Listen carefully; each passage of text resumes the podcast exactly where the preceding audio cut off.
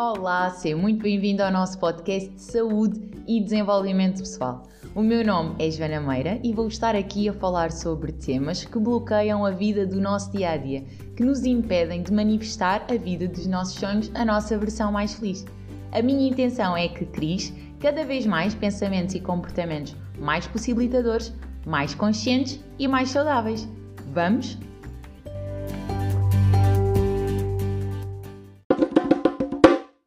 No episódio número 10 estivemos a falar da importância de tornar os nossos sonhos e as nossas metas prioridade e de como quando isto não acontece, a sua concretização fica muito aquém ou muitas vezes simplesmente não acontece. É importante nós recordarmos que nós fomos criados para viver nesta poupança energética, para resistir à mudança. Isto faz com que nós tenhamos esta tendência para criar os vícios, os padrões, os hábitos de uma forma inconsciente o que é ótimo porque nos ajuda em muitas situações do nosso dia a dia, torna a nossa vida muito mais prática.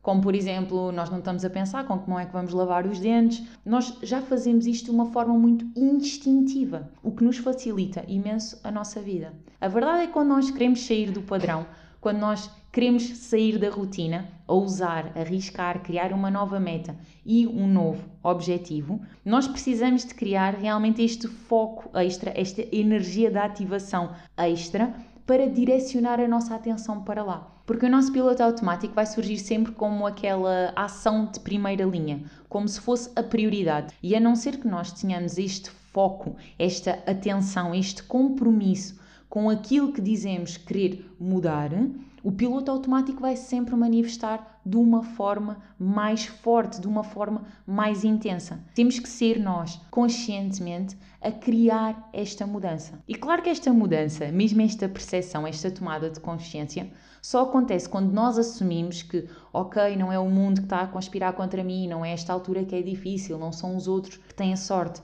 Acontece quando nós nos responsabilizamos pelo nosso sonho, pelo processo e paramos para analisar, para interpretar tudo aquilo que está a acontecer. Porque só aí é que nós começamos a ganhar consciência de que, ok, de que forma é que eu estou a influenciar este resultado? De que forma é que eu posso criar uma realidade diferente? É que eu me posso aproximar da minha meta e do meu sonho? Porque enquanto nós estamos numa posição passiva ou de vitimização, nós temos muita dificuldade em assumir que podemos fazer mais porque estamos tão focados na injustiça do mundo perante nós e no conspirar de tudo contra o nosso sonho, que não percebemos que toda a nossa atenção, todo o foco que nós estamos a canalizar para culpar e para estar triste por as condições não estarem a ser favoráveis ou o contexto não estar a ser propício a uma mudança, poderia estar a ser canalizada para criar uma realidade diferente. Mas a verdade é que isto só surge quando nós nos responsabilizamos pelo processo, quando nós nos responsabilizamos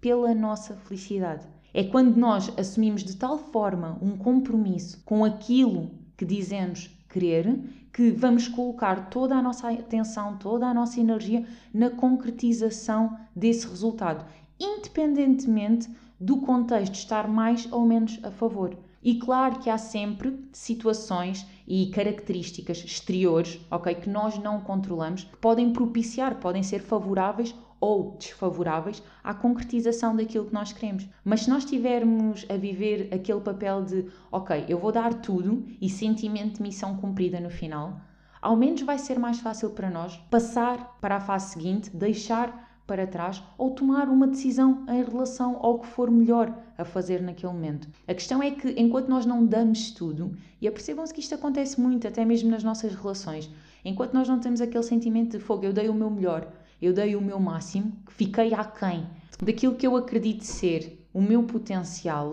se as coisas não correm como eu quero, eu vou ficar sempre na dúvida, eu não vou ficar satisfeita mesmo que o resultado não seja aquele que eu quero. Agora, por exemplo, se eu estou numa relação e se essa relação não está bem, mas eu tenho aquele sentimento de fogo, eu já fiz tudo o que conseguia, eu já me virei do avesso, eu já tentei tudo aquilo que eu acredito estar possível ao meu alcance. Torna-se muito mais fácil tomar uma decisão de ok, simplesmente não é por aí. Ninguém está a dizer que isto vai sempre correr tudo bem, no sentido de vai ser uma estrada em linha reta até aos nossos objetivos muitas das vezes os nossos sonhos, as nossas metas não se concretizam para dar lugar a outras que são muito melhores. Eu acredito que nós insistimos muitas das vezes nos nossos objetivos e nos nossos sonhos e o universo muitas das vezes acaba por ter sonhos e objetivos muito melhores do que os nossos. E é por isso que eles não se concretizam. E ainda bem, quando nós sossegamos o nosso ego nesse aspecto de não tinha que ser ou não é para ser, pelo menos agora. Vamos ter um bocadinho de paciência, vamos mudar um bocado a estratégia,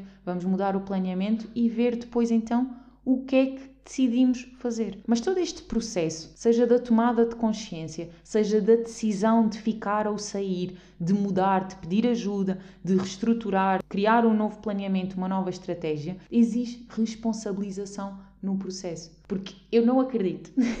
eu acredito sim que o universo conspira a favor, mas eu não acredito que ele ande em autogestão.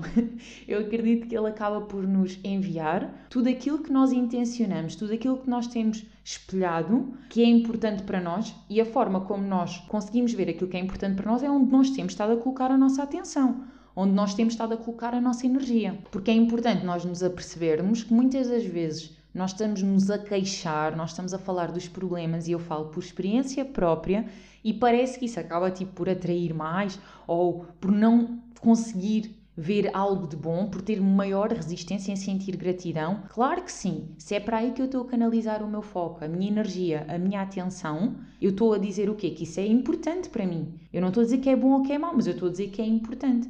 E eu acredito, sim, que o universo conspira a favor de tudo aquilo que nós intencionamos e mostramos ser importante para nós. Por isso, se nós nos responsabilizarmos pelo local onde nós estamos a colocar o nosso foco e se intencionalmente mudarmos o nosso mindset, mudarmos o sítio para o qual estamos a direcionar a nossa energia, eu acredito que o universo aí irá responder também com uma mudança. Agora, não vai ser por autorrecriação que o universo vai pensar: hum, ok, tu tens estado a dar tudo, então neste momento vou-te dar tipo um bónus, uma prenda. Ele não precisa de nos dar bónus nem prendas. Eu acredito nisso, porque ele acredita que nós temos um potencial ilimitado. Por isso, seria só uma farsa, seria só uma tontice estar-nos a dar um bónus como se fosse preciso algo para nós acreditarmos que somos capazes ou precisamos de algo para sermos felizes. Acredito sim que é importante nós estarmos responsabilizados pelo nosso processo, pelas nossas escolhas. E se não estamos a dedicar a atenção àquilo que dizemos ser importante, tudo bem.